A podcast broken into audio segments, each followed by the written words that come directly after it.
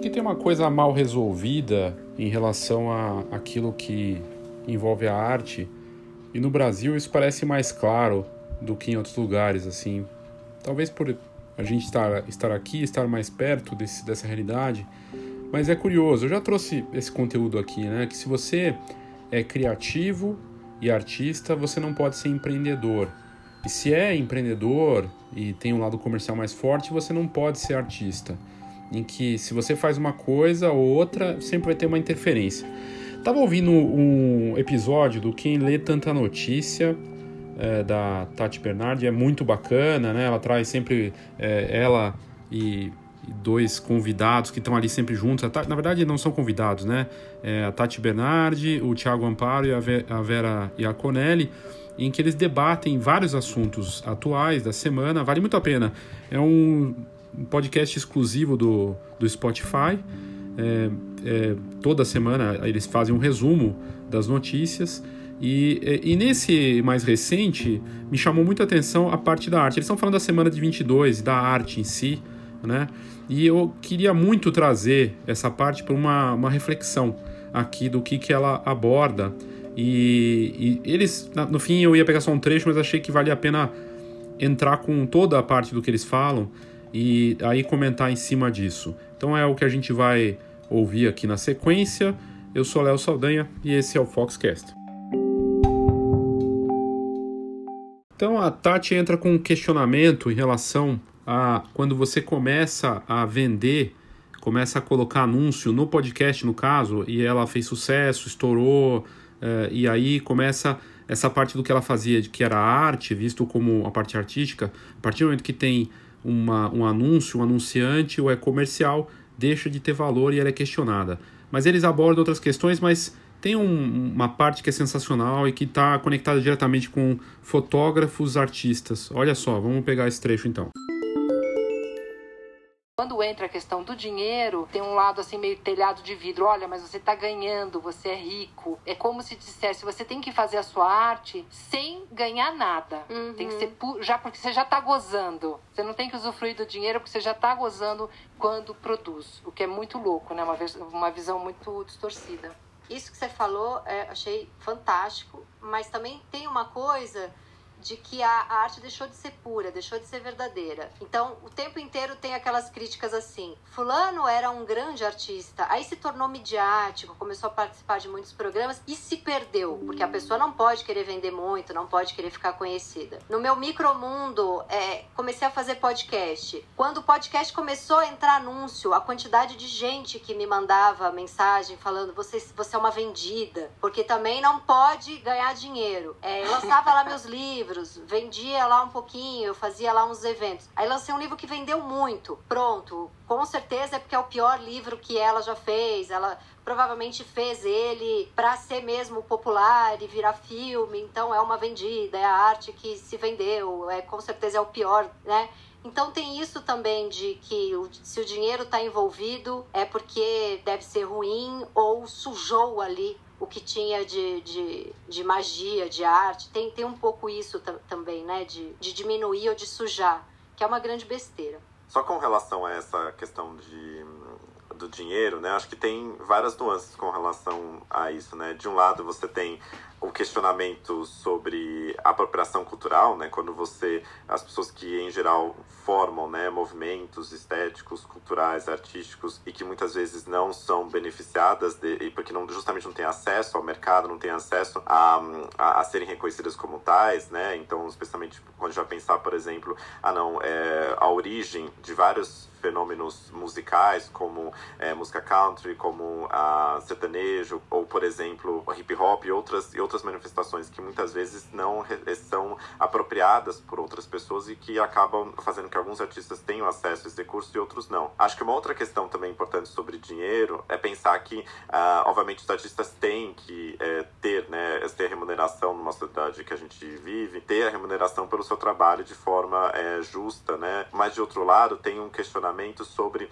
é, a interferência do mercado e do dinheiro em ditar o que é arte e o que não é arte, né? Então acho que essa questão que você fala de sujar não necessariamente vai acontecer, porque você pode ter uma arte autêntica e muito bem feita e que ela acaba sendo sucesso, né? Basta ver recentemente o Totarado, por exemplo, né? É um, o fato de ele ter sido um best-seller não significa que ele vai uh, que ele é, é, ruim, na verdade, pelo contrário, ele é muito bom. Uh, mas a percepção que se tem é muitas vezes de que uh, o dinheiro pode sim, dentro de uma estrutura é, capitalista, é basicamente apropriar de manifestações artísticas e fazer com que elas sejam simplesmente uma reprodução do que o status quo quer. E aí, por último, tem uma arrogância é, nessa na frase que você, não que você reproduziu, mas que você reproduziu que outros falam, que é aquela frase assim, né, de ah não, eu não gosto porque isso vendeu muito, eu, eu gosto de coisas. Isso também, mesmo o hipster que gosta só daquelas coisas lá do B, o lado B também é comercializado, porque existe um mercado para aquele lado B, né? Então existe uma certa performance anticapitalista que é muito interessante, quando as pessoas falam assim, ah não, eu, só gosto de coisas que são lado B. Só que o, o lado B também tem o seu próprio mercado e sua própria lógica mercadológica, né? Exatamente. Tem uma artista plástica que eu comecei a seguir no Instagram. Eu vi uma obra dela na casa de um amigo, fiquei apaixonada, comecei a seguir no Instagram. Falei com ela que eu queria comprar um quadro. Ela disse que não podia negociar, que tinha que ser com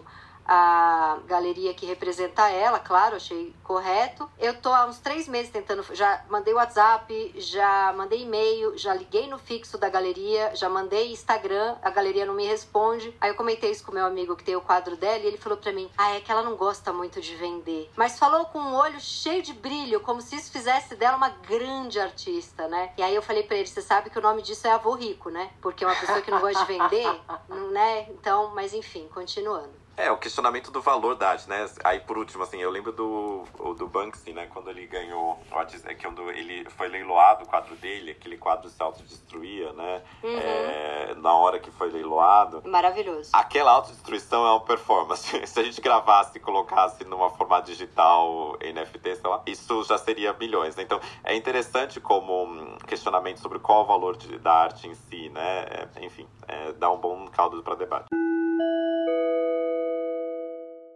Eu estou aqui falando de uma obra que estava na casa de uma pessoa e a Tati foi lá, viu, se interessou, perguntou quem fez, entrou em contato, seguiu no Instagram, fez o contato, tentou, não fechou, não vendeu. Mas o exemplo ali, até essa parte em que ela pergunta para a pessoa de quem foi, quem fez, e segue no Instagram, é a prova real de que o produto, a obra na casa de uma pessoa, para amigos e parentes e pessoas próximas, faz o marketing. E é um marketing valiosíssimo. A pessoa está ali, é, ela está sem travas, ela está sem defesa, ela está ali porque ela está visitando um amigo para conversar, ou um parente, alguém próximo, e aí ela se interessa por aquela obra e entra em contato. A partir da obra que ela viu na casa do amigo, ela seguiu no Instagram e entrou em contato. Esse é o poder do produto.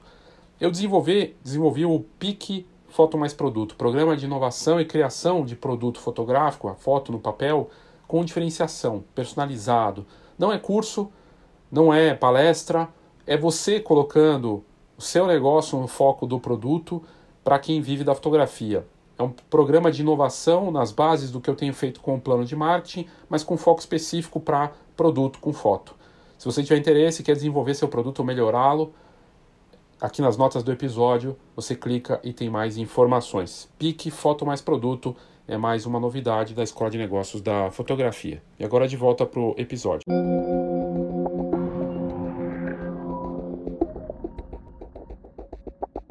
Então foi muito curioso, eu estava num domingo fazendo almoço, ouvindo podcast com minha esposa e ouço essa parte da Tati falando eles trazem um, eu trouxe um trecho maior né da parte da, da, da, do que é arte do e eu acho muito bacana o que o Thiago comenta né o, o, lado B também é mercado e se fazer dessa forma não deixa de ser. Então é a mesma história de achar que não faz marketing que não tem que, que não é negócio. Se não é negócio então você fotografa por, por prazer e não deixa de ser é, você não vai viver disso né mas ok.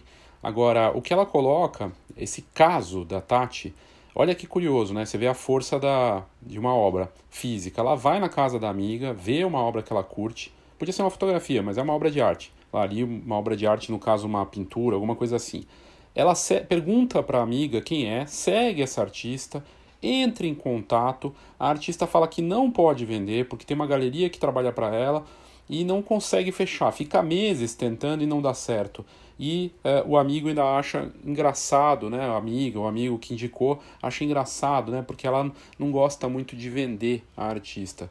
Então, tudo isso me fez refletir que é, é uma coisa que eu vejo muito entre os fotógrafos também, e, e muitas vezes entre empreendedores também, que acham que, é, que é, tá errado vender, tá errado colocar o valor ali, tá errado olhar com essa parte de negócios.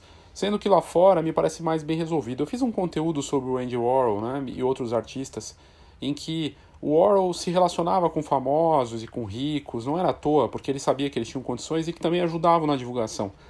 Então, é, é um negócio. E muitos artistas entenderam isso, boa parte deles fora do Brasil e até na história, tanto da arte quanto da, da parte da, da fotografia, que fizeram sucesso, tinham uma construção de entender dessa parte da importância de posicionamento, eh, de mercado. E o mercado da arte é o mercado, né? Então, agora essa parte me chamou muita atenção é, você ser é, anti-vendas né, e se colocar nessa posição. Realmente sou obrigado a concordar com ela, que a pessoa está numa condição que ela de repente nem precisa, mesmo só é só para fazer uma ter uma, uma assinatura ali e, e, se colocar como artista, mas não é, precisar viver disso. E aí qual o sentido de vender, né? Ou no outro caso, no outro, uma outra uma outra forma de olhar para isso é falar que é uma jogada de marketing também. Então eu poderia pensar que o inacessível e que essa escassez que ela gera, que a galeria não atende direito, que fica meses ali, gerou ainda mais interesse na Tati, que é uma pessoa famosa, que tem condições de pagar por uma obra de arte dessas, e que porque ela não, né, como não, a coisa não avançou, ora, é, gera mais valor. Eu não tenho acesso. Como assim eu não posso comprar? Eu quero comprar.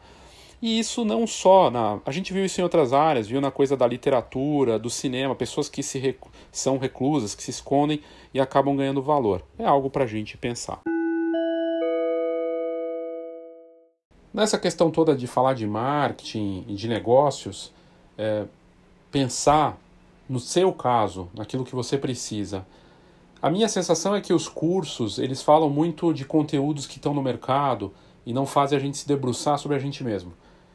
E é mais fácil ficar consumindo um conteúdo desse tipo, uma palestra, um curso online, alguma coisa assim, porque é passivo e eu tenho talvez a falsa impressão de que vou ter resultado é, só consumindo esses conteúdos.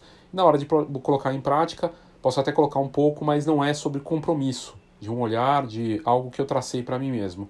E que eu vou ter que mexer se precisar, mas é a minha trajetória e tem um destino que eu quero chegar. É sobre isso o plano de marketing que eu desenvolvi, um produto digital colaborativo, não é curso, não é só teoria, mistura teoria e prática, mas é mais prática do que teoria. teoria está na parte do livro, um livro que acompanha junto é o Marketing Básico para Fotógrafos com 200 páginas, para você debruçar na parte teórica, mas a parte de fazer e aprender fazendo é que é o mais valioso. E o plano de marketing permite isso. Você segue as etapas, preenche com sua visão, vai ter um entendimento e vão surgir até ideias durante esse processo que você preenche e me manda de volta e aí a gente tem uma orientação inicial. Não é consultoria.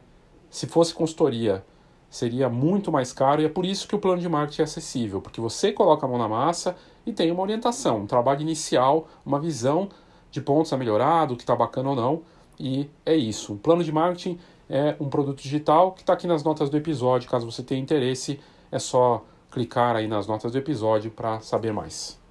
E agora de volta para o episódio. Me fez refletir essa questão de ser inacessível da parte do artista. Eu entendo por um lado e pode ser uma estratégia. A estratégia, no caso dela, não parece, né? No que aconteceu aí da Tati, foi algo involuntário, assim, no sentido de tem um charme, tem um lado meio romântico e de repente ela realmente não depende disso. Se vender, vendeu, mas se não vender também, não vai ferir meu lado artista, quem cuida disso não sou eu. Para quem está no mundo real e que depende de vendas para sobreviver, é curioso porque às vezes parece o contrário. Você quer muito vender e a gente faz um esforço danado e se coloca dessa forma: preciso vender, preciso vender. E aí vai divulgar e faz uma divulgação é, ostensiva, tem cara de venda, tem cara de anúncio, coloca na publicação preço, parcelando, ou faz uma, algo que as pessoas veem o que está por trás. Que eu costumo brincar, que você vê o Excel por trás, né? A pessoa está ali, é, você vê os números. E nada de errado também de ver os números, e nada de errado de querer vender. mas parece o oposto, em que tudo é muito voltado para isso. Era, por exemplo, a Tati na casa desse, desse amigo, amiga, e ter lá nessa mesma obra um, um sei lá, um, um, QR Code que ela vai fazer a leitura com o smartphone e na hora vai entrar o WhatsApp desse artista para ela fechar já o negócio. Também não precisa ser assim. Eu acho que talvez a Tati não se interessaria se fosse dessa forma. Talvez o caminho seja do equilíbrio, né? A gente precisa vender, precisa ter o, o equilíbrio, não dá para ficar tão inacessível. E também me, me, me, traz uma questão de, além de não estar acessível, e eu fiz um conteúdo recente falando do óbvio, né? O que, que é óbvio? Você tem um Instagram e é óbvio que deveria ter um lugar para entrar em contato com você que não seja só o direct, é, que as pessoas possam, de alguma forma fácil, reconhecer é, o, o que você faz e poder entrar em contato. E aí vai ser um site, né? Alguma coisa nesse sentido é óbvio que você deve pensar no cliente em facilitar a vida dele, se você quer vender, é, e parcelar no cartão, criar condições de pagamento, dar o máximo possível de informação, esse tipo de coisa. E ainda assim, a gente vê que essas coisas óbvias não são trabalhadas nem pensadas, né? Curioso. E no caso aqui dessa situação com a Tati, que ela trouxe, que me fez pensar, que realmente tem esse lado anti-arte para tentar fazer marketing o que o Banksy fez, que eles comentam, né, da obra que se autodestruiu, e eu até fiz conteúdo na época sobre isso, que no fim era um acontecimento que também ajudou a valorizar mais a obra. De propósito ou não, a obra picada que parou pela metade quando se autodestruía no meio do leilão, foi acabou de ser leiloada e se autodestruiu, ela acabou valendo mais. Hoje ela vale mais do que valia. E no fim gerou um marketing. Então, às vezes o anti-marketing, se ele tem alguma possibilidade de parecer anti-marketing e ajudar no valor com, essa, com esse movimento, isso vai acontecer. Foi o que aconteceu com ele e foi o que aconteceu com a Tati. Mas no caso da Tati, três meses depois, ela não deve ter fechado, talvez nem vai comprar mais esse, essa obra porque cansou mesmo, e porque falou, poxa, não dá. E aí, é, pensar que uma pessoa se dá o trabalho de ficar meses ainda em cima, buscando, né, e, aí, e não fechou. E a galeria também não preocupada com isso, quer dizer, é o anti-marketing mesmo, e nesse caso é para não vender mesmo, e aí o resultado não vem, não tem como. O equilíbrio em que você não seja ao extremo da venda, a não ser que esse seja o seu modelo de negócio, então você vende na escala e é volume, ok. Do contrário, se colocar no meio termo né, e tentar equilibrar. Isso me fez pensar, esse equilíbrio é importante, em que você não é ostensivo na venda, mas também não se esconde, se torne tão inacessível a ponto de não ter acesso mesmo, não posso comprar, não é para isso. É, e se for arte pela arte, então por que ela não doa esse trabalho, né? Não, nem coloca na galeria, não precisaria nem vender. É, faz mais sentido. Lembrando que até artigos de luxo você pode ir numa loja e você vai lá comprar, e mesmo os, os mais luxos que existem, você chega e dá, muitas vezes para parcelar no cartão, né? E, e não é porque é, só porque é luxo que não tem essas condições, algumas facilidades para a gente pensar, para a gente refletir e me chamou muito a atenção uh, essa história toda. Eu queria compartilhar aqui com vocês. É isso, eu sou Léo Saldanha e esse foi o Foxcast.